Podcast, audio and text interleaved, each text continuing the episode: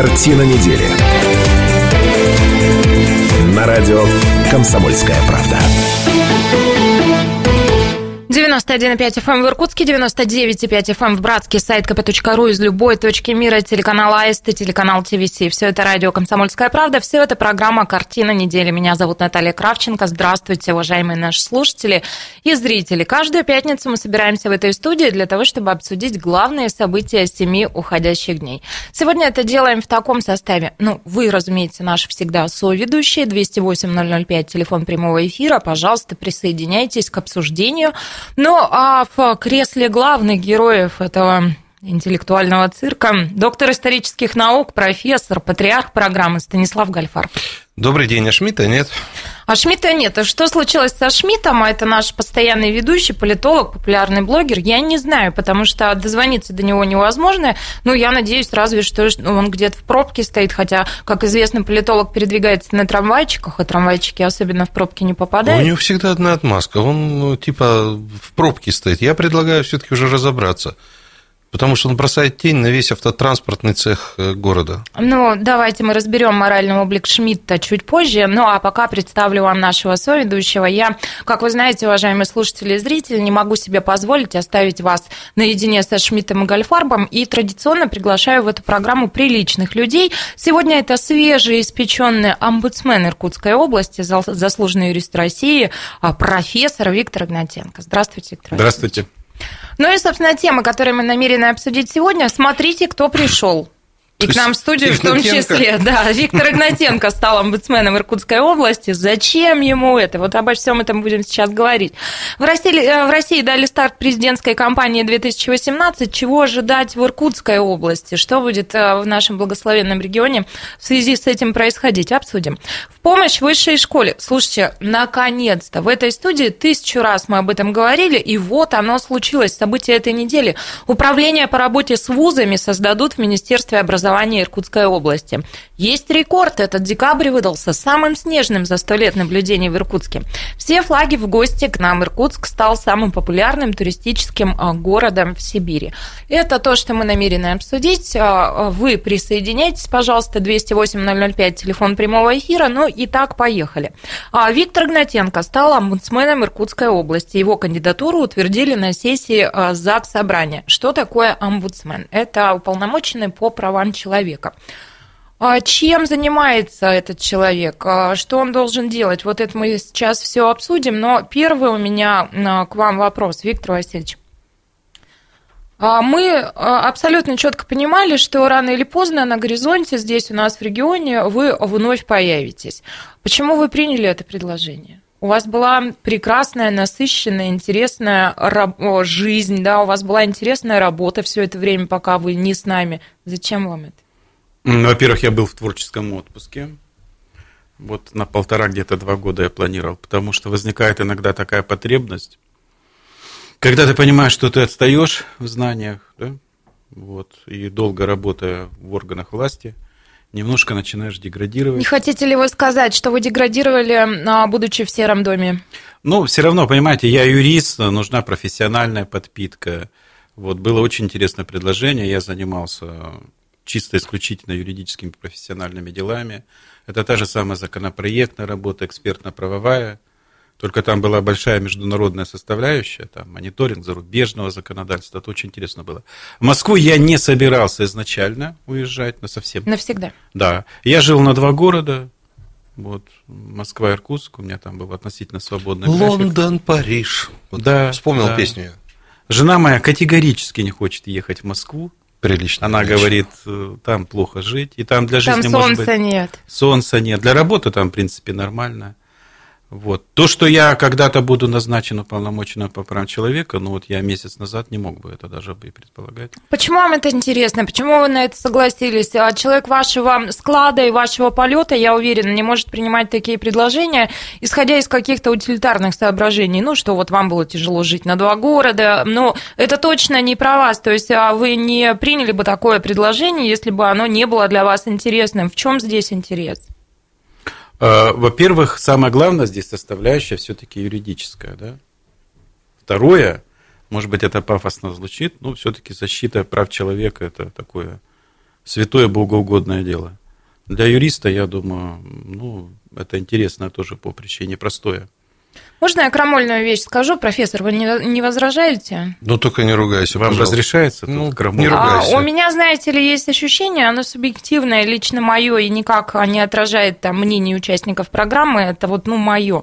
У меня есть ощущение, что омбудсмен – это какая-то номинальная должность, а, и по факту ну, я не очень понимаю, где результаты, какие, какие должны быть результаты деятельности этого человека. А просто вы недостаточно информированы. Наверняка. Не изучали эту тему. Ну, и, может быть, и институт уполномоченно должен поактивнее освещать свою деятельность, да?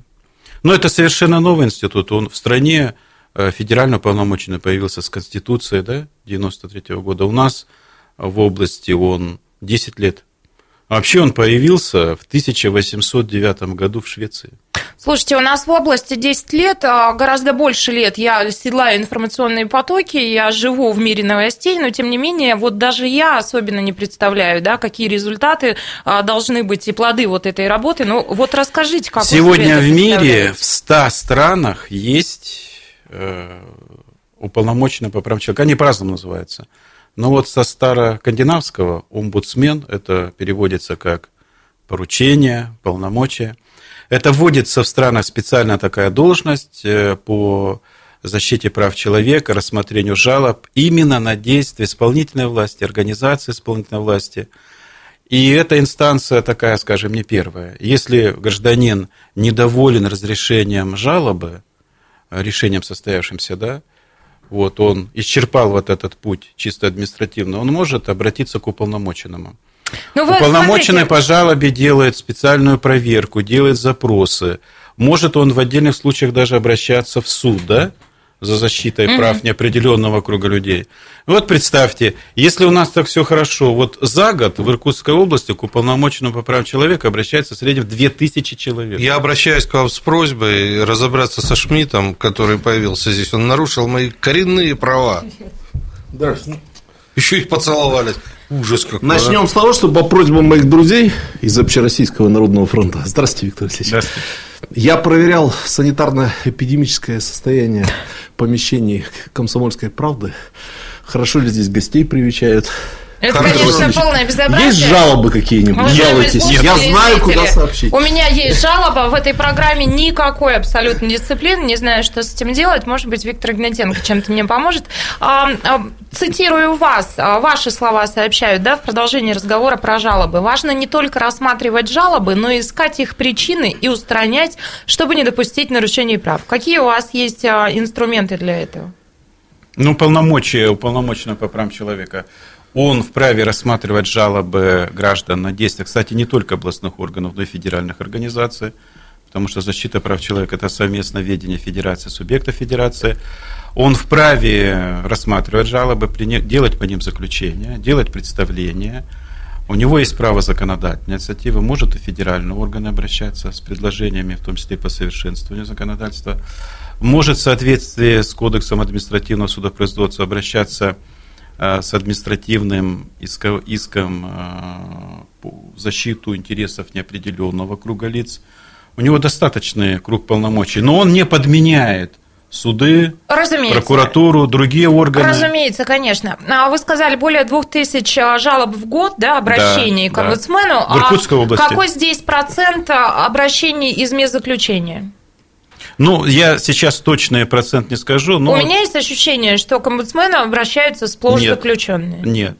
Как раз вот э, доля заключенных, она не очень большая. Да? В основном обращаются граждане Иркутской области.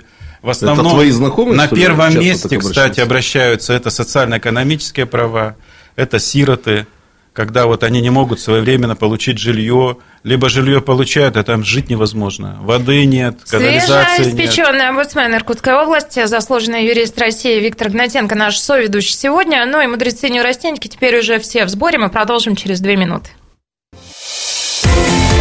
Картина недели. На радио «Комсомольская правда».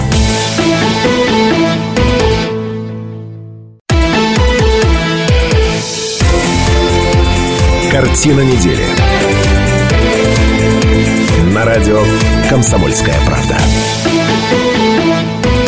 Это радио «Комсомольская правда», это программа «Картина недели». В этой студии Шмидт, Гольфарб и Кравченко. Наш соведущий сегодня свежеиспеченный омбудсмен Иркутской области, заслуженный юрист России Виктор Гнатенко. Еще раз здравствуйте, уважаемые слушатели и зрители. Напоминаю, что телефон прямого эфира 208-005. Мы обсуждаем главные события семи уходящих дней. И следующая наша тема – это, собственно, старт президентской кампании в нашей стране. И а, в этой связи нам, конечно, любопытно порассуждать, что будет происходить в нашем регионе. А, этот вопрос а, я задаю вам, 208-005. А, Этот же вопрос, ну, даже не вопрос, наверное, а вот тема к обсуждению и для всех моих соведущих. Как вы знаете, регион у нас Сереж, помоги со словом. Непростой. Непростой, интересный, да. И в связи а, с этим... А, Самый мы... интересный для политологов регион в Российской Федерации. Полагаю, что так. Это, это без это всяких там креативных фокусов в плане Конечно. брендирования, это очевидно вполне. Поэтому очень любопытно порассуждать, подумать, что будет происходить в нашем благословенном регионе, непростом, интересном, сложно сочиненном.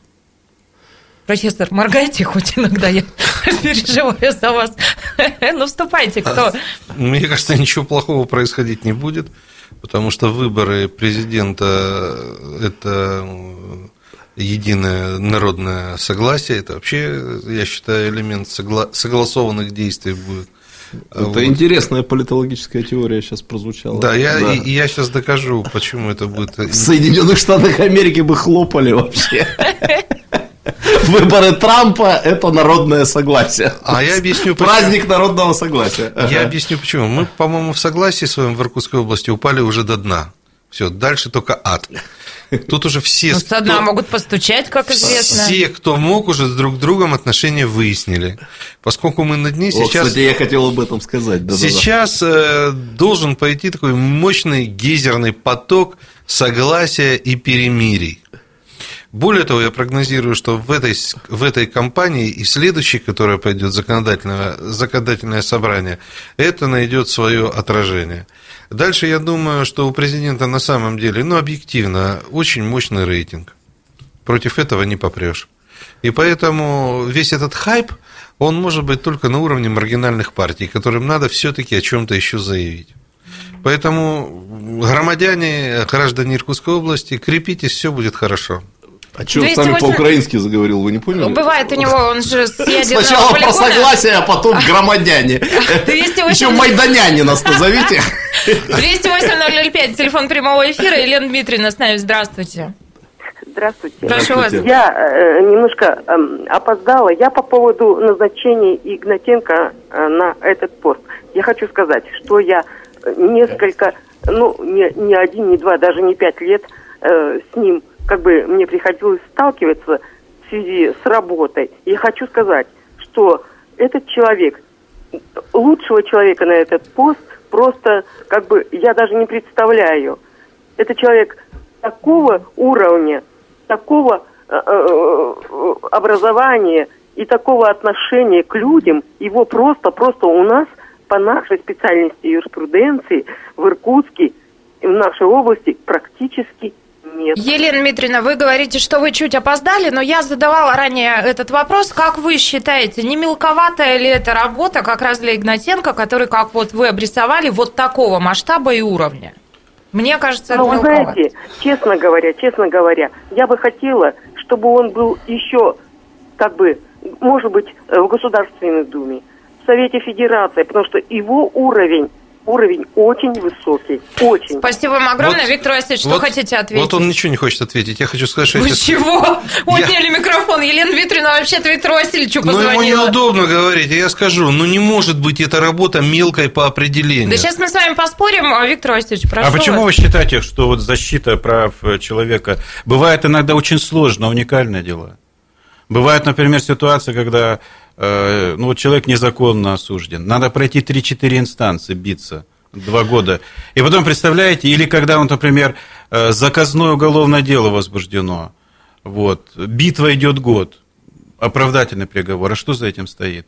Да, это один человек, судьба одного человека – Работа юридическая, многоплановая, ведь права самые разные. Я обесценивать не хочу, конечно, эту работу, а если вам это правда интересно я и здорово. как бы в ближайшее время на пенсию не собираюсь уходить, я считаю, что у меня все впереди, это я отвечаю. А Елене Дмитриевне? Елене Дмитриевне. Угу. И спасибо большое, большое за добрые слова, но думаю, тут, наверное, много авансом было сказано. Я тут тоже хотел сказать несколько тезисов вслед за Еленой Дмитриевной и Виктор Васильевич, тут в ваше отсутствие несколько раз у вас за спиной в этой программе я тепло и высоко а вас отзывался. за спиной, знаешь почему? Потому что все это время Виктор Гнатенко картина недели в Москве Ну, слушал. отлично. Я вас за вами следил очень да. внимательно. Я два момента просто хотел бы отметить. Э, вот Елена Дмитриевна сказала, что сложно себе представить представить человека, который больше бы подходил э, на эту должность. Вот я не буду от вас скрывать, Виктор Васильевич, что я бы, наверное, перечислил с десяток должностей, в отношении которых я бы мог сказать, что сложно мне представить человека, который подходил бы для них больше, чем вы. Я как говорю будто это день рождения у вас искренне, сегодня, да. правда же? Вот. И, ну, я не знаю, я думаю, зрители нашей программы э, Виктор Васильевичем хорошо знаком, да, или большинству э, он хорошо знаком, потому что вы человек очень известный в области и в городе.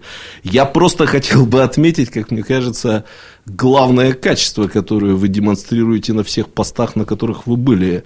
Это действительно редкое сочетание гигантского опыта и очень современного мышления, потому что, как мне кажется, вот все меньше людей, у которых присутствуют оба этих начала. Бывает либо очень опытные, ну как-то вот старомодно мыслящие, бывают слишком продвинуто и модернистично, я бы даже сказал, мыслящие, но не имеющие никакого опыта.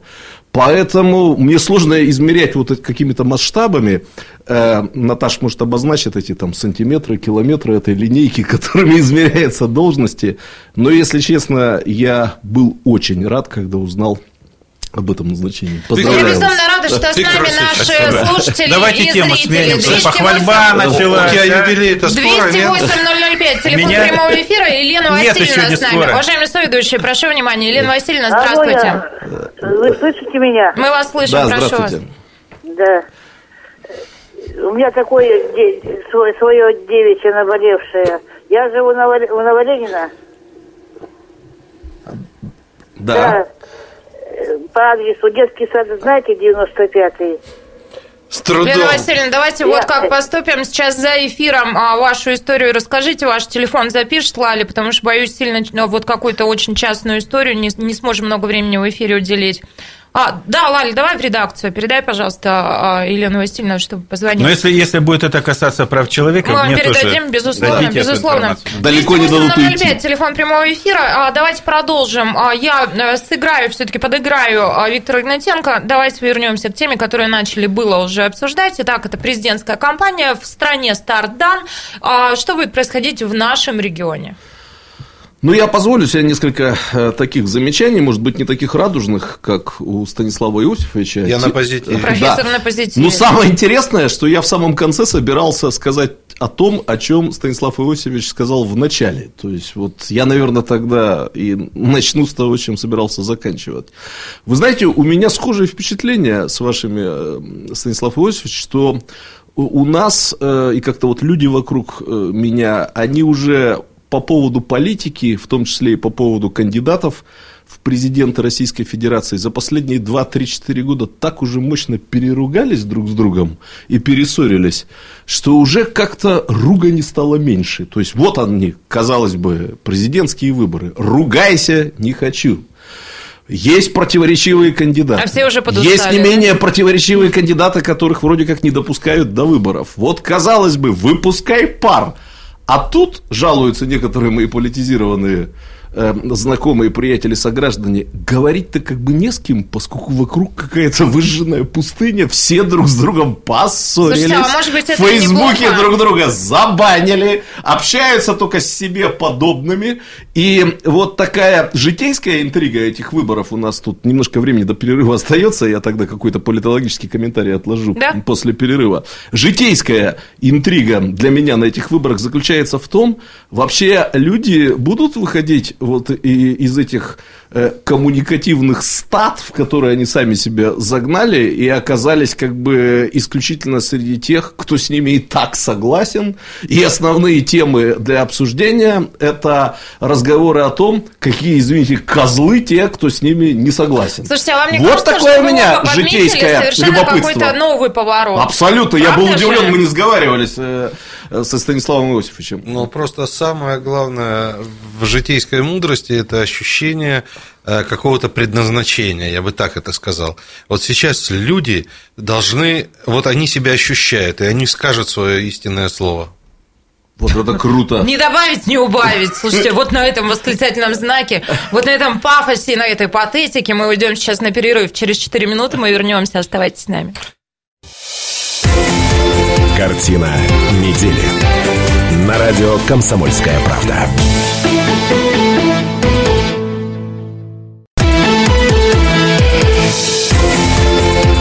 Картина недели на радио «Комсомольская правда». 91,5 FM в Иркутске, 99,5 FM в Братске, сайт kp.ru из любой точки мира, телеканал Аист и телеканал ТВС. Все это радиостанция «Комсомольская правда», все это программа «Картина недели». Меня зовут Наталья Кравченко. Еще раз здравствуйте, уважаемые слушатели и зрители. Мы вышли из большой перемены и готовы продолжить. Каждую пятницу мы собираемся в этой студии за этим столом для того, чтобы обсудить главные события семи уходящих дней. Сегодня это делаем в таком составе. Доктор исторических наук, профессор, патриарх программы, патриарх Кайназоевич Станислав Гальфар. Добрый вечер. Только почему-то мне не стыдно. Вот. А почему вам должно быть стыдно? А ну слушай, ты сказала, нам за я, вас стыдно, вам Чтобы я вот стыдился тут, что-то что не стыдно, не знаю. Ладно, мы а, оставим вас сегодня в продленку и разберем ваше поведение и обсудим.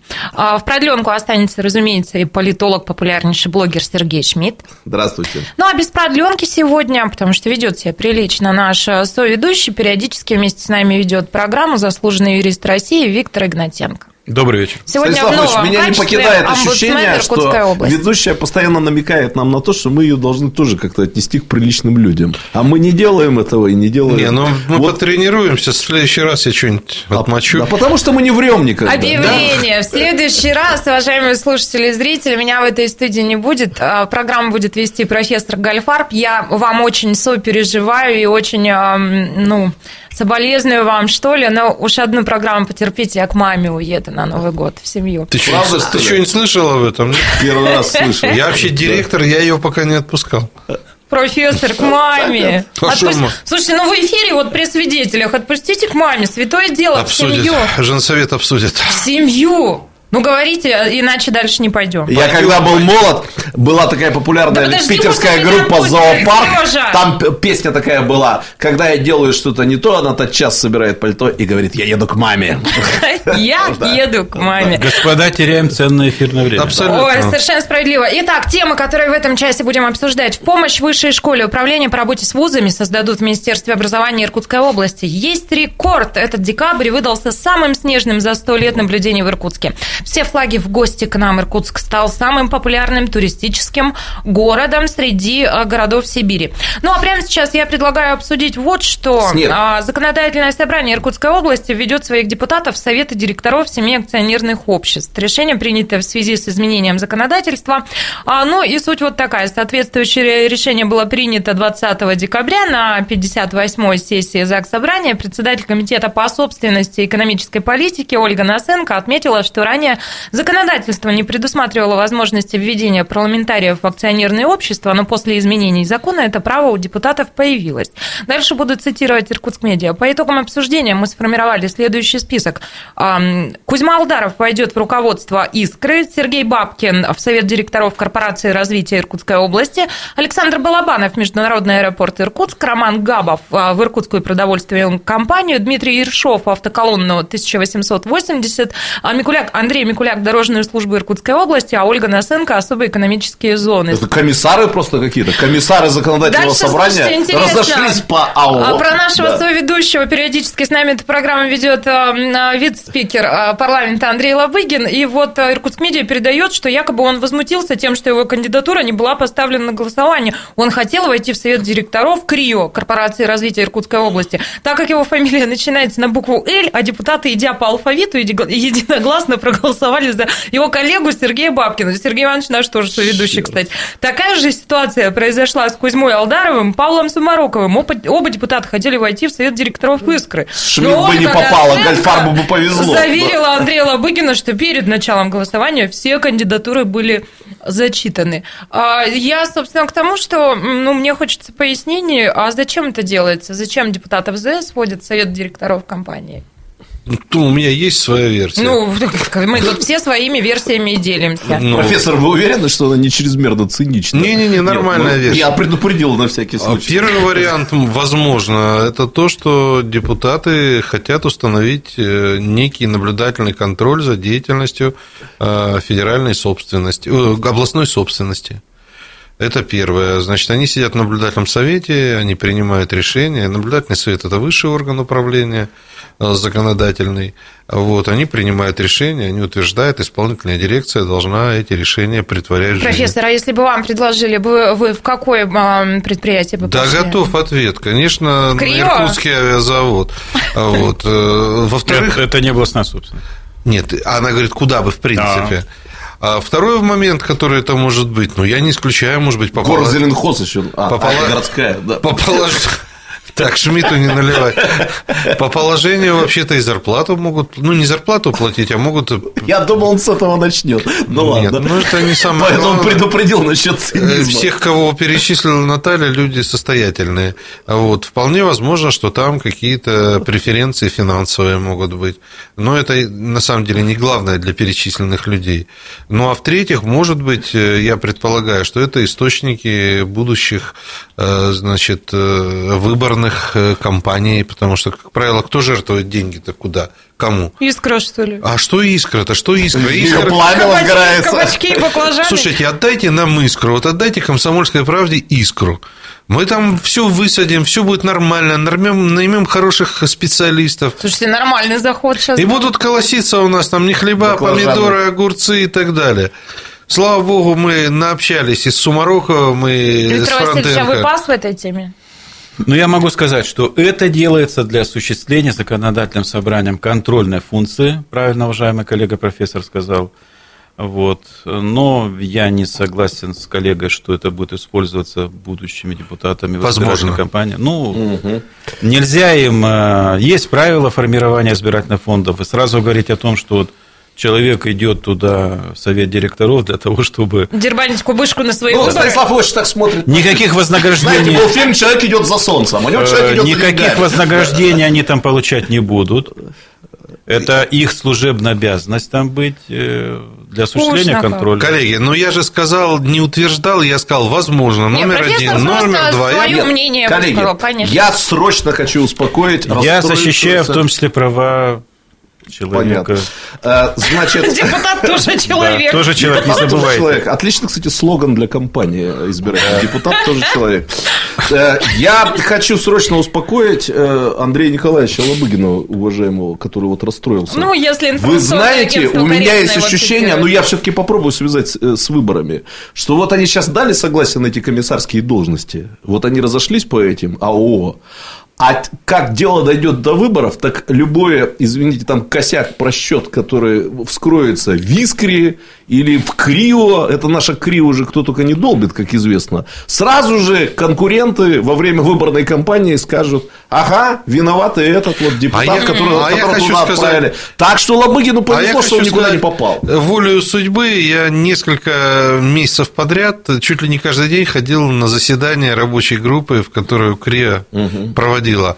Я ничего плохого про них сказать не могу. Слушайте, ну у нас традиция такая, ругать Крио. Ну, мы консерваторы. Ну, я традиции. тогда сразу говорю, что я не сторонник этой традиции, а я не знаю, что там происходит, но там такие нормальные... Вот мы за это и ругаем, что никто не знает, что там происходит, да. Ну, Сереж, ну погоди, мы ровно по этой причине Севрюкова, нынешнего директора, приглашали к нам соведущим, если ты помнишь, да, и пытались вообще, ну, до сути-то как-то добраться форсайт происходящих там да. процессов, в том числе форсайт обсуждали. Я, кстати, после форсайта сайта, более-менее начала понимать, что делает корпорация развития Иркутской области. Да. Ну, традиция такая и есть. Ну, ну Наташа, ну, ну давайте, не, ну, ну давайте уважать политические традиции Иркутской области. Должны быть чиновники, которых мы ненавидим всей областью, они есть. Должно быть Крио, которое мы ругаем. Ну, кстати, ну так сложилось исторически, кстати, надо говоря, терпеть. Вот участие депутатов в этих наблюдательных советах, в дирекциях, как там еще можно назвать, мне кажется, очень положительная вещь с той точки зрения, что все они люди честные и порядочные.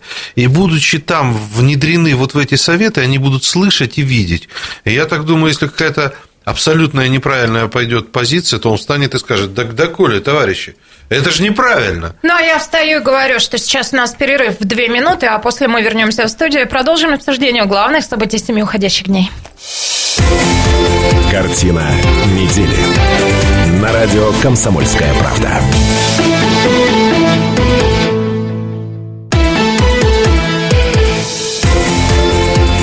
Картина недели. На радио «Комсомольская правда». 91,5 FM эм в Иркутске, 99,5 FM эм в Братске, сайт kp.ru из любой точки мира, телеканал АИСТ и телеканал ТВС. Все это радио «Комсомольская правда», все это программа «Картина недели». Меня зовут Наталья Кравченко. Еще раз здравствуйте, уважаемые наши слушатели и зрители. Каждую пятницу мы собираемся в этой студии для того, чтобы обсудить главные события семи уходящих дней. Сегодня это делаем в таком составе. Доктор исторических наук, профессор Станислав Гальфар. Добрый вечер. Политолог, популярнейший блогер Сергей Шмидт. Здравствуйте. За приличных людей сегодня заслуженный юрист России, свежеиспеченный омбудсмен Иркутской области Виктор Игнатенко. Добрый вечер. А, я напоминаю, тему, которую мы хотим обсудить. А, чуть позже мы поговорим про то, что в помощь высшей школе управление по работе с вузами создадут в Министерстве образования Иркутской области. Долго мы этого ждали, случилось вроде бы, наконец, случится вроде бы наконец. Про рекорд, про снегопады а, тоже поговорим. Поговорим о том, что наш город стал самым популярным туристическим городом Сибири. Ну, а пока мы продолжим говорить о том, что стартовала президентская кампания 2018, и регион у нас довольно любопытно, ну, я думаю, что все политологи страны Иркутскую область изучают под лупой, да, потому что, ну, действительно, сложный у нас регион, интересный регион, и вот что будет происходить в регионе в связи с, а, этим, а, с, с президентской кампанией, ну, и, может быть, чуть забегая вперед, мы еще и про выборы в ЗС поговорим. Все это к обсуждению. 208-005, телефон прямого эфира, профессор у тянет руку. Ин... Я, синт... меня, говорит, готов ответ. Сентенция одна появилась Давайте. в голове. А вы знаете, я вот сейчас просто поймал себе на мысль, мысли, что ведь в Иркутской области выборы президента станут предтечей выборам законодательное собрание. Я мысль, вроде бы только да. что это проговорил, но и да, вообще свежо. Но, да. но вот именно на этих выборах сейчас все будут тренироваться, все, кто идет в законодательное собрание. На Путине будут тренироваться. Как, как ни странно, на этих президентских выборах они будут тренироваться в том смысле позиционировать уже себя, свою позицию, по косточкам будут разбирать программу кандидатов, и на фоне вот этого всего дело наша президентская кампания, вернее, вот президентская кампания в Иркутской области может приобрести такой очень интересный смысл и политологический, и я бы сказал даже больше, не политологический, а культурологический какой-то смысл, потому что все будут позиционировать себя, но ну, если президентские выборы – это такая центральная граница, то все будут позиционировать себя ближе к краю, дальше к краю, ближе к середине, дальше от середины и так далее. Мы увидим, мне кажется, мы увидим много интересных э, персонажей и увидим в итоге много интересных каких-то начал. Угу. Хорошая сентенция, короткая, самое главное. Ну да. И внятная. Кто э, Да. Я, пожалуй, назову, рискну назвать три интриги, связанные с большими президентскими выборами, но касающимися нашего региона. Ничего, впишусь в ну, формат, ну, предлагаемый нашим Я единственное, Сережа, прежде чем ты продолжишь, я Виктору Васильевичу хочу сказать, вы не первый раз в этой программе, и вы знаете, что тут интеллигентных людей нет. Если вы не отнимете у кого-то микрофон, то молча просидите до финала программы. Просто имейте это в виду, да. Сережа, давай. То, что тут некоторые пользуются словом сентенция, совершенно не свидетельствует о глубине их интеллигенции. Это, ну, уже, или, да, это, уже, это уже оскорбление, я отвечу. Вот, значит, я, наверное, три интриги перечислю. Одна будет связана э, с основным кандидатом, э, главным действующим лицом на этих выборах. Вторая будет связана с так называемой системной оппозицией. Третья будет связана с так называемой несистемной оппозицией. Значит, что касается э, главного действующего лица на данных выборах Путина Владимира Владимировича в области сохраняется интрига, кто возглавит штаб. его штаб. Да, да, да. да. Более того, некоторые средства массовой информации, которые под, под, по традиции именуются средствами массовой информации, хотя, может быть, для них имеет смысл уже подобрать какое-то другое слово, ссылаясь на какие-то свои эксклюзивные источники в межгалактическом правительстве или в Конгрессе масонских общин или еще где-то, уже называют некоторые экстравагантные имена из администрации нашего губернатора, что несмотря на чуть не сказал коммунистическое прошлое нашего губернатора и коммунистическое настоящее нашего губернатора, э, человек из администрации возглавит э, штаб э, Путина. Из аппарата. Из аппарата, да. Причем как-то странно называют штаб по выборам президента. Я еще подумал, вот Виктора Васильевича вижу, спрошу, вот я знаю, что есть избирательная комиссия, а что за штаб по выборам президента? Это кандидаты их организуют. Да я понимаю, но без фамилии, то есть, понимаете, вот они там пишут по нашим источникам, штаб по выборам президента, можете проверить в интернете, возглавит такой-то и такой-то. То ли какая-то вторая избирательная комиссия возникла, то ли какой-то еще президент существует без имени, То отчества и фамилии. кандидаты мы с вами понимаем. Ну, Кандидаты, вот кандидаты. так это можно понять, да. Э, эта интрига сохраняется. И, честно сказать, за последние там полгода или год каких только фамилий и имен мы не слышали. Это Из самых разных действительно партий, э, имеющих отношение к администрации Сергея Георгиевича Левченко, не имеющих, ну вот разные. Я сейчас просто не возьмусь Из разных серых домов. Да. Дальше, вторая интрига. Ну вот, мне кажется, это просто интрига ближайших дней. Все-таки кто станет кандидатом от КПРФ, Коммунистической партии Российской Федерации?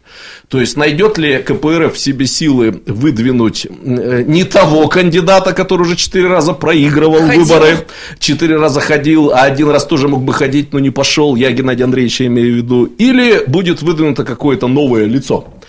И интрига тут существует и для Иркутской области, потому что сегодня некоторые из средств массовой информации с утра, вот которые как раз имеют источники в межгалактическом правительстве и Всемирном конгрессе масонских общин, сообщили о том, что Сергей Георгиевич, наш губернатор, голосовал против э, альтернативного кандидата Грудинина, Павла Грудинина, которого якобы выдвинул сам Зюганов. Но я перепроверил за некоторыми федеральными СМИ, судя по всему, что-то такое произошло. Особых комментариев пока в нашей прессе я не вижу, но вот такая небезынтересная история, она происходит. Ну и что касается как это называется, несистемная, несистемная оппозиция, позиция. Да, то все-таки предположу, рискну предположить, что кумир нашей э, несистемной оппозиции, но, значит, наш президент не называет его имя, поэтому я как президент тоже не а буду как он его называть. назвал на, на пресс-конференции? Я знаю, помню, как его называл премьер-министр Обормот. А президент, по-моему, назвал персонаж. Персонаж, персонаж, да, вот. совершенно точно. Поскольку да. персонаж Обормот или Обормот персонаж, скорее всего, э, не будет допущен к участию в президентских выборах, и вот таких вот протестных ресурсов у тех, кто его поддерживает, не хватит для того, чтобы запугать, напугать власть, чтобы она такие его до выборов допустила, но э, велика вероятность того, что э, голоса недовольных будет собирать Ксения Анатольевна Собчак. И вот очень интересно посмотреть, э, как здесь у нас на местном региональном уровне э, люди таких вот радикально антирежимных взглядов, будут ли они перетекать, так сказать, от поддержки персонажа Обормота к поддержке персонажа Хиабармотихи, или уйдут в глухую несознанку, то есть объявят выбором бойкот, это тоже интрига. Но я думаю, мы на это посмотрим в январе месяце. Я думаю, что с кандидатом от КПРФ и как наш губернатор, так сказать, позиционирует себя по отношению к кандидату от КПРФ, мы посмотрим в ближайшие дни. А что касается кто возглавит штаб Путина, я уж так по-простому буду ну, называть, конечно. я думаю, мы это, скорее всего, нет, наверное, тоже в следующем месяце узнаем. Виктор Васильевич, вы как считаете? Что говорят в Москве? Ну, я в Москве в других кругах работаю. Там эти проблемы нет, но вы во всех этих процессах а, совершенно точно вы во все это погружены и всегда в курсе а, всего. Что вы думаете? Что Уполномоченный по правам человека не занимается политической деятельностью. Я тебе помогу, он не знает. А, однако я... Но, но вот есть человек, который знает не, но, все. Из Игнатенко... Не, но вы какие-то странные, как провокаторы. Игнатенко официальный человек. Чего вы из него тянете то, что он знает и не может сказать. А я знаю и могу сказать, но тоже не скажу. Итак, Программа закончена, расходимся, ребят. Итак, расходимся. я думаю, что э, при определении... Есть у нас один общий знакомый, который когда спрашивает, вы что так сморозили-то, это зачем? Он говорит, вы многого не знаете. Значит, я... И не узнаете. Мой, мой прогноз. Я думаю, что КПРФ пойдет Зюганов. А, то есть не будет, сенсации не будет. Сенсации не, не будет, потому что не случилось сенсации с Жириновским. Э, тоже многие говорили, что там будет обновление, новый кандидат и так далее. Но все-таки, как говорится, старый конь борозды не испортит. Ну, как вам сказать? Ну, да вот что ЛДПР это все-таки лидерская партия, КПРФ все-таки нет, по крайней мере, они так Я высказываю да. свое мнение.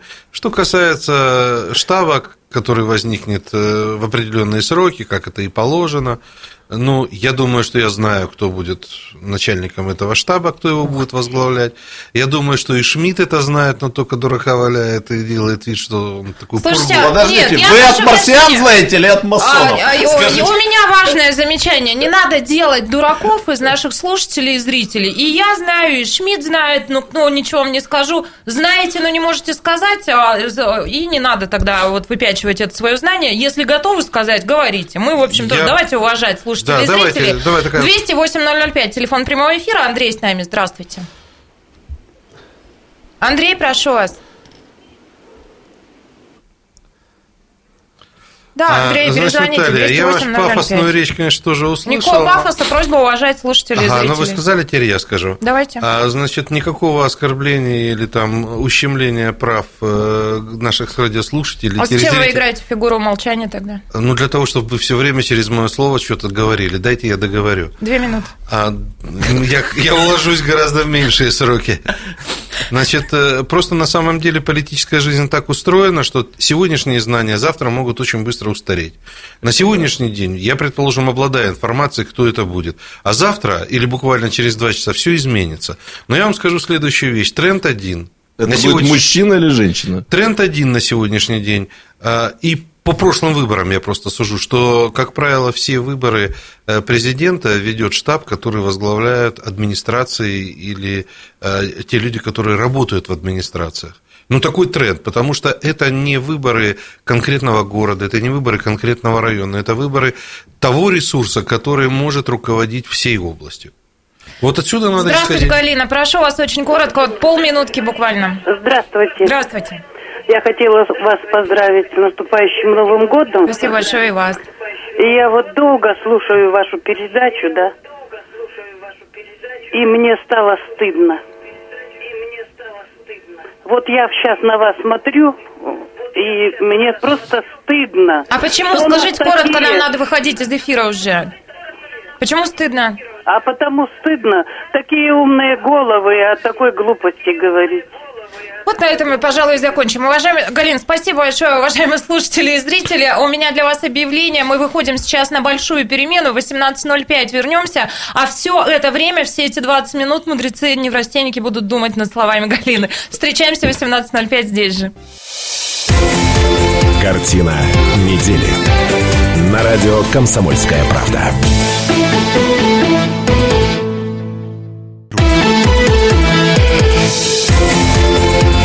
Картина недели. На радио «Комсомольская правда».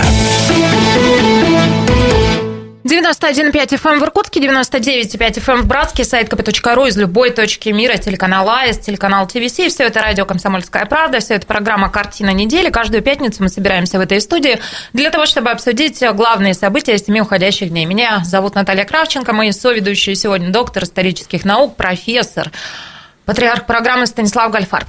Добрый вечер. Политолог, популярнейший блогер Сергей Шмидт. Здравствуйте. И наш соведущий сегодня омбудсмен Иркутской области, заслуженный юрист России Виктор Игнатенко. Добрый вечер. 208-005, а телефон прямого эфира, и традиционно а наши слушатели и зрители, вы, наши соведущие, присоединяйтесь, пожалуйста, к обсуждению. И прямо сейчас с нами Роман, здравствуйте. Здравствуйте. Прошу вас. Здравствуйте. Хочу поздравить, наверное, вас с наступающим Новым годом. И вас тоже, У Роман. вас в студии а, сидят очень уважаемые люди, многих я знаю лично. А, ну, по крайней мере... А они вас знают, Роман, может, фамилию назовете? Да, это не, не к этому вопрос. Вы знаете, а, я бы вот что хотел сказать. А, Вы знаете, вот, может быть, не по теме, конечно, но считаю, что это очень, достаточно очень больной вопрос. Даже для, может быть, населения, для горожан и вообще для подрастающего поколения. У нас как бы так, вот правильно выразиться, мы боремся с терроризмом а, по всему миру и у себя, конечно. Но почему-то мы не боремся а, с теми, которые нам, а, допустим, как бы правильно выразиться, а, памятники истории, а, которые несут имена, э, ну, я вам хочу прямо сказать, террористов, убийц, вот таких, как у нас вот улицы названы, Желябов, э, там еще э, ряд других улиц. Вы знаете, мне кажется, что это вот исторически несправедливо вот на сегодняшний день, а, вот э, что у нас наш город а, вот носит а, и- имена, я считаю их э, по-другому не могу назвать это. Роман, мы вас поняли. Позвольте мне задать вам встречный вопрос. А Вы знаете о том, что прецедент создан, и в нашем городе была такая история, когда улицу Баграда переименовали в улицу Чудотворскую. Если вы помните, за этим последовала настоящая война, раскол общества, и как Шмидт метко окрестил тогда, вот грянула первая топонимическая война. Да, твоя Как супруга кажется- окрестила. Да, Это не я, да. Екатерине, привет. Как вам кажется, если вот а, массово перейти, мне кажется, это настолько какая-то Ну, тонкая вещь, тонких настроек, а что последует, если мы массово возьмемся переименовывать? Не опасаетесь вы этого? Ну, я вам хочу сказать, возможно, такие будет часть населения, но я, я вам хочу сказать, что я задавал чиновнику в администрации, да, ну, давно еще этот вопрос, а, ну, может быть, а, несколько а, лет назад, а, он говорит, да, это очень сложный вопрос, но почему-то у них вопрос этот упирался не в том, что это будет какая-то конфликт а, а, между горожанами, а вопрос стал финансовая а, составляющей. И он сказал, говорит, мы обязательно в ближайшее время повешаем таблички с предыдущими названиями. Я вопрос не стоит о том, что, э, хотя, допустим, э, история Иркутска, она, конечно, очень дорога, как для иркутянина, но сам смысл, я хотел бы сказать, вот смысл, понимаете, когда Да. действительно это будет да, чему нормально, и это будет сказать, что это, да, действительно, это убийцы, и почему наш город носит имя, имя убийц? Это совершенно другой вопрос. А правильно, если вот э, брать, сказать, вот 30-е годы, там, да, да, революция у нас была. Роман, и да, да, да, понятна ваша точка зрения. Спасибо вам огромное за нее. Слушайте, ну и тему подкинул Роман. Тут, э, мне кажется, Чё, это тема для щас- целой вообще отдельной программы. говорить? Нет. Нет, если у кого-то есть Ну, какие-то реплики по... а, Можно Пару мне слов. высказаться? Конечно, конечно. В свое время я на эту тему тоже писал. Ну, действительно, представьте, идет там отец сыном по улице Желябова. И сын отца спрашивает, папа, скажи, вот что это за дядя был? Вот почему назвали его именем улицу в городе Иркутске? Кто он был? Что вот папа должен ответить сыну? Терроризм во все времена и во все эпохи, да, убийство людей, это очень серьезное преступление. И нам надо все равно рано или поздно осознать, и я считаю, что глубоко в этом убежден, что имена террористов должны уйти с названия улиц из топонимики. Я подумал сейчас, что если ребенок спрашивает папу, папа, что сделал вот этот вот дяденька, именем которого названа улица в Иркутске, папа должен отвечать, этот дяденька убил папу того дяденьки Александра Третьего, который стоит на бульваре Гагарина. Поэтому не поступай как тот дяденька, береги и люби своего папу. Нет, тогда Желябов, когда взрыв был в Зимнем дворце, тогда как раз царь не погиб, буквально там несколько минут. Но там погибло несколько десятков солдат, простых людей. Ну, ну это же люди лишали жизни. Политическая ли мотивация терроризма, этническая, любая другая, да, ну это просто недопустимо. Мы должны с позиции сегодняшнего дня это в очередной раз э, понять. Я вот помню, как-то разговаривали мы с Валентином Григорьевичем Распутиным, он очень больно к этому относился, у него есть публикация соответствующая. Вот он мне говорил даже, как бы претензию предъявлял, ну вот это во власти работает. Ну почему вы не уберете имена этих террористов? Вот смотрите, вы сейчас все совершаете одну и ту же ошибку. Вы историю э, опять хотите измерить со слагательным э, наклонением. А, Ну, во-первых, и про Желябова ничего не знаете. Ну, А, Книжек ну, мы не читаем. Это ну, понятно. дело не в этом. Да. Нет, дело не в этом. Просто народовольчество или, скажем так, народническая идея или хождение в народ – это особая ветка в истории России, ее никуда не денешь. И шли они туда, в это народовольчество, и шли они в эту, э, так сказать, скажем так, историческую ветку не по своему просто желанию. Э, ну, сейчас об этом говорить просто времени нет. Это гигантское движение русского, прежде всего, народа. Э, оно вначале было просветительское, когда поняли, что просветительство освещения не получается, они пошли в политические организации, ну и так далее. Проблема же заключается в том, что те люди, которые правили Россией в тот период, не осознавали, к чему это может привести. Они разве могли предусмотреть, например, в 13 в 14 году война началась, в 13 году Россия была великой державой, и вдруг в 17 году за каких-то несколько дней кучка людей захватила власть. Трехсотлетняя Россия, императорская, грохнулась сразу. Слушайте, я читал газеты 17 года, мне так стыдно было, о чем они там пишут. Когда там какие-то вот такие микроскопические державы, которые были в блоке победителей, делили весь этот мир, а Россия оставалась, значит, на правах, э, значит, бывшего э, друга Антанты и была вся... Станислав, ну, вы очень в далекую такой философию переведи. Понимаете, есть проблема геро... героизации террористов. Нет, это хорошо? Они... Вот проблема-то заключается в следующем. Мы сейчас можем выпить аспирин и сбить температуру, но причину болезни не вылечим. Точно так же, я согласен, можно можно и Перовскую Причина брать. терроризма – это другое. А почему имена, Проблем... тер... именами террористов? Объясняю. Может быть, двух профессоров рассудит Гульнара 208-005. Может Здравствуйте. Здравствуйте. Здравствуйте. Здравствуйте. Прошу вас. Алло, здравствуйте. Здравствуйте, да, да, да, мы, мы вас слушаем. слышим, пожалуйста. Я хочу спросить господина Игнатенко, которого я поздравляю с назначением на новую должность как юриста. А, скажите, пожалуйста, господин Игнатенко, тут такая ситуация, дело в том, что дом сгорел. Мне кажется, это надо в центре города, а я с двумя детьми осталась на улице. Мне не дали материнский капитал, потому что доливая собственность на землю.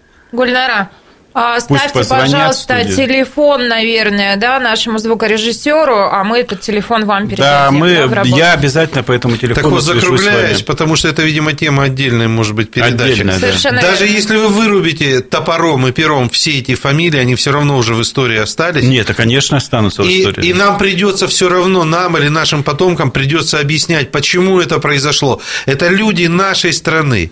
Их просто так не выкинешь. Но мы сейчас уже не будем говорить о том, что остались все французские Робеспьеры из и истории, Из истории имена-то не выкидываются, они останутся навсегда. И Франко, и... Но принято улицы называть именами героев, великих людей. Ну, я тебе тут тоже могу сказать, что и все робеспьерцы, выдающиеся, остались именами, их имена остались на улицах Франции. И Наполеон, который кучу людей положил, и Франко, и памятники имеет, и музей, и так Станислав далее.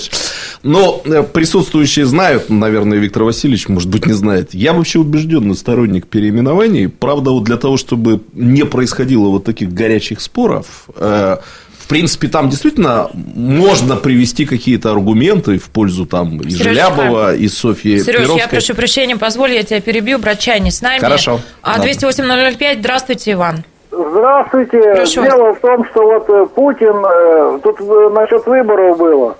Путин, конечно, имеет э, э такое колоссальное преимущество, что спорить никак нельзя. Но у нас вот в Братске э, люди э, только сегодня начали, вчера и сегодня начали чистить дороги.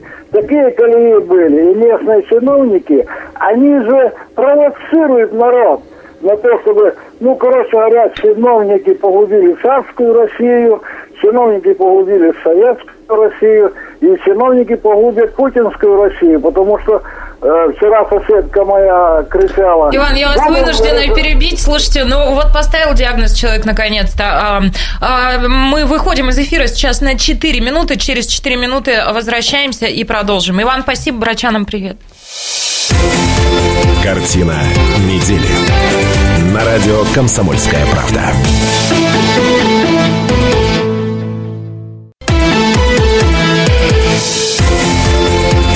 Картина недели. на радио «Комсомольская правда». 91,5 FM в Иркутске, 99,5 FM в Браске, сайт kp.ru из любой точки мира, телеканал АИС, телеканал ТВС, все это радио «Комсомольская правда», все это программа «Картина недели». А мы продолжаем. В этой студии Шмидт, Гольфарб и Кравченко, наш соведущий сегодня омбудсмен Иркутской области Виктор Игнатенко. И продолжаем. След... А в этой части программы пойдемте, наверное, к следующим темам. Давайте поговорим все-таки, ну, правда, это, мне кажется, важным. А в помощь высшей школе управление по работе с вузами создадут в Министерстве образования Иркутской области области. Мои соведущие не дадут мне соврать. В этой студии неоднократно мы говорили о том, что, ну, в общем, это крайне необходимо. И, по-моему, главный лоббист вот этой идеи, поправьте меня, если это не так, а, человек, который периодически нашим соведущим выступает, это Сергей Тен, депутат. Вот он не единожды здесь говорил. Ну и, собственно, на сессии за собрания об этом сообщил первый заместитель министра образования Евгений Тарунов. Слушайте, он тоже наш соведущий в картине недели. Да. Вообще в этом городе в кого-нибудь можно еще плюнуть, чтобы человек не оказался оказался соведущим картины недели. Итак, управление будет состоять из двух отделов, в которых будут работать 9 специалистов. Кроме того, будет введена новая должность заместителя министра, курирующего работу учреждений высшего образования. В Министерства образования Иркутской области будут внесены соответствующие изменения. В них будут прописаны полномочия нового управления организации предоставления в Министерстве образования и науки страны, которая является учредителем большинства вузов, предложений по количеству бюджетных мест, направления в правительстве России, а, в правительство а, предложения по созданию федеральных университетов, заключение договоров о целевом обучении и так далее. А, мне кажется, сложно переоценить важность а, произошедшего, потому что, ну, правда, нам очень этого не хватало, и в последние годы мы с вами наблюдали, что проблемы высшей школы, они как снежный ком копились, ширились, росли. А что обо всем этом думаете, уважаемые соведущие, потому что к высшей школе все вы имеете отношение? Угу. Профессор, вы не спите? Нет, с нами? Нет, я не сплю, я просто размышлял на то, на, то, над, над тем, что ты сказала. Эм, есть большое, большая опасность, что это управление может быть, мягко говоря, никчемным, угу. но есть большая, ну просто по той простой причине, что это федеральная собственность, что все утверждается там наверху. С другой стороны, я понимаю, что финансирование и вот эта финансовая поддержка, идеология все больше и больше смещается в регионы.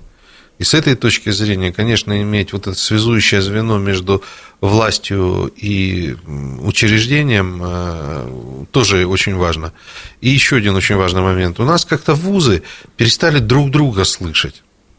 А у них нету... Вот Их нам... стало меньше, но слушают они друг друга еще меньше. Да, вот э, все время такое идет, э, такое, такое негласное соревнование, это хорошо, но когда они друг друга не слышат, ведь очень многое можно сделать сообща. С общей... Например? Общая позиция, например, по вопросам образования, стипендиального фонда, проведения каких-то общих мероприятий, спартакиада, к примеру, там фестиваль э, «Студенческая весна», которая объединяла всех, это очень важное было такое городское мероприятие. А сейчас этого нету, сейчас каждый сам за себя, более того, там же есть отраслевые вузы, которые вообще забили на все. Мы их не видим и не слышим. Вот с этой точки зрения это будет, по-моему, нормально. Э, что касается законодательной части, ну тут есть специалисты, которые все скажут, но мне кажется, что там тоже регулирование идет все на высшем уровне. Виктор Васильевич, прошу. Действительно, такое управление, наверное, нужно, да, много о нем говорили, но в какую-то определенную бюрократическую работу оно, конечно, будет осуществлять. Но я бы не переоценивал роль этого управления. Понимаете, главная проблема не в управлении. Нам надо сформировать в области взгляд – какая у нас должна быть высшая школа. Через 10 лет, 15, 20. У нас этого взгляда нет. Кто его должен Какие? Кто должен общество, региональная власть. Вот смотри, я просто несколько тезисных моментов обозначу. Сегодня в Российской Федерации примерно 42-43 субъекта Федерации имеют свои региональные вузы, их 50. То есть подготовка кадров именно для региона, тенденция такая, сосредотачивается в региональных вузах, а у нас они все федеральные. Поэтому я считаю, вопрос номер один – изучить вопрос. Я, мое личное мнение, я считаю, что в Иркутской области должен быть создан один региональный вуз. Это зона ответственности именно Иркутской области, правительства Иркутской области. Подготовка кадров для региона, за что мы отвечаем. Это учителя, работники учреждений культуры, социальной защиты, может быть, что-то в сфере сельского хозяйства. И по этому пути есть успешный опыт. А мы занимаемся проблемами там, соединения, объединения университетов и прочее. На мой взгляд, была серьезная ошибка допущена, когда педагогическая академия была присоединена к Иркутскому государственному университету. Почему Иркутская область не, не забрала в качестве областного вуза? Ведь так поступило немало субъектов федерации. Угу. Во многих субъектах Почему? федерации... Воли, воли не хватит? Педаг... Нет, здесь нужна политическая воля, понимание, ответственность. Готовность к ответственности. Легче так сказать, они все федеральные, да? Теперь, что касается судьбы федеральных вузов, тоже здесь э, есть очень серьезные вопросы. Когда вузы в одном городе государственно друг с другом конкурируют, это хорошо? Я думаю, это не всегда хорошо. Это они же государственные. Вот когда конкурируют не государственно-государственное, либо государственно-зарубежное, либо наши вузы с другого региона, это нормально. Угу. Теперь наш главный университет, столетие будет, да, на следующий год, угу. нужна программа модернизации. И здесь нужна активная роль региона. Я вот а, мы до передачи обменивались с уважаемым профессором, да, вот я помню, мне поручение давал Сергей Владимирович Рощенко, еще 2014 год. Мы тогда вот продумывали концепцию модернизации ГУ. Да, он федеральный, но он наш, он сегодня очень важен для, а, по многим параметрам для развития региона, большой вклад сделал. Вот мы тогда продумали, самый главный вопрос. Модернизацию без денег не сделаешь. У нас был подход договоренности на три года миллиард двести миллионов. 600 федерация, 600 регион. С областного бюджета нельзя. Но миллиард в год осваивала тогда область по социальному партнерству с нашими компаниями. Mm-hmm. Да, там Роснефть, там русские алюминий и другие. Что нельзя вот софинансирование в этом, там, допустим, в год 150-200 можно. Нужно понимание проблемы, политической воли. И сегодня, на мой взгляд, Иркутский государственный университет нуждается в серьезной вот этой модернизации. И регион вместе с сообществом нашим специалистами в тесной связи с федерацией, федеральным министерством надо такую программу разрабатывать. Вы посмотрите, Иркутский государственный университет год проработал, вообще без любой программы. Они не знают, что у них будет через 3-4 года. Нет никакой идеи. А если нет идеи, мечты, а без этого нельзя, никакой серьезной Появление нового исполняющего обязанности директора вселяет вас оптимизм в этом смысле? Ну, мне, мне сложно говорить, я еще не общался с Игорем Вячеславовичем, но я ему смс-очку отправил. Он сидел на вашем месте. Неделю а, назад. Да. Что я его поздравил и сказал ему, что написал, что я готов помогать, где я могу, родному университету. Будьте здоровы, профессор. Вот. Но, конечно, ему наследие досталось очень тяжелое и непростое. Я не, не хочу обижать и предыдущего ну, ректора. Да, да, мы говорили об этом. Вот. Но э, я выход сегодня, нам надо всем объединиться. Вот. И если вот эта структура будет здесь активно участвовать, надо делать, не ждать Москву, каких-то конкурсов опорных других университетов.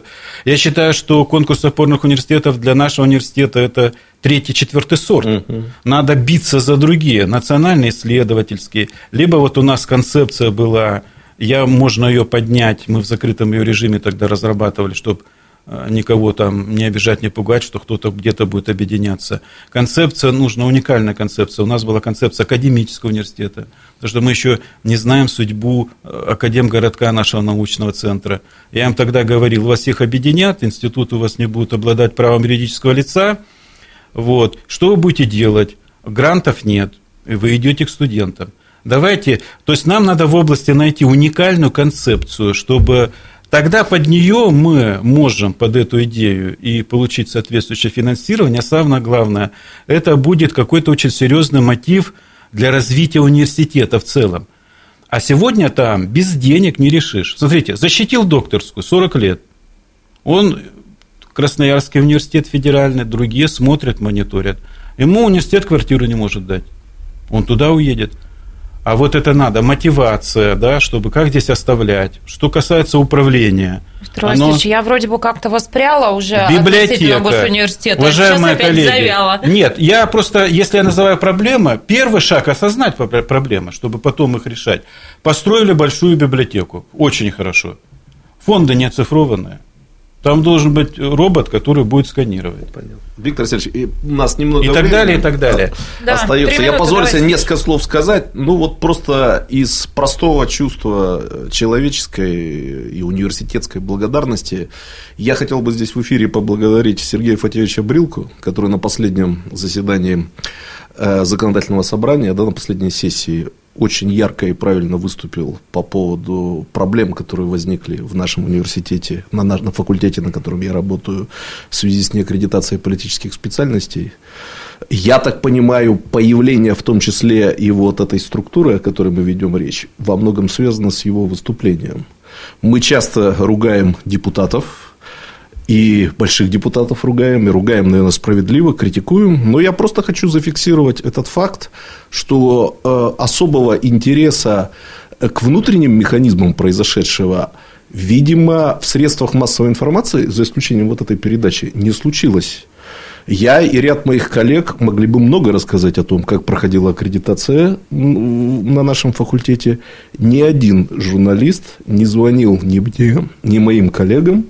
И вот то, что было озвучено на сессии законодательного собрания, это сразу было озвучено не журналистом, а высокопоставленным лицом, за что я еще раз спикера, ну, действительно, по-человечески, по-университетски благодарю. Что касается структуры, которая создается, ну, давайте не будем лукавить немножко пугает количество чиновников. Ну, сразу 9, Девять специалистов, да. Естественно, в нашем обществе, в нашей стране, где, скажем так, с некоторым скепсисом относятся по определению э, к умножению чиновничества, да, уже звучат э, такие скептические, скажем так, голоса.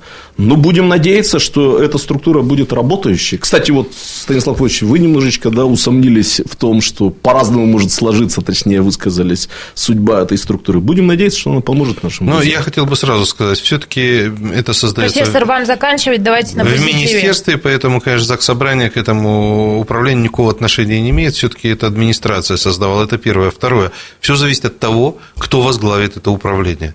Если там посадят человечка, который хороший, а, юный, но который не имеет авторитета среди вузов, это все сразу обречено на крах. Как говорит один наш соведущий, у нас в стране сначала кто, потом что. Но на этом мы, пожалуй, закончим. Уважаемые слушатели и зрители, спасибо, что были с нами. А, Благодарю моих соведущих. Славного вам вечера пятницы и хороших выходных. До свидания. Картина недели. На радио «Комсомольская правда».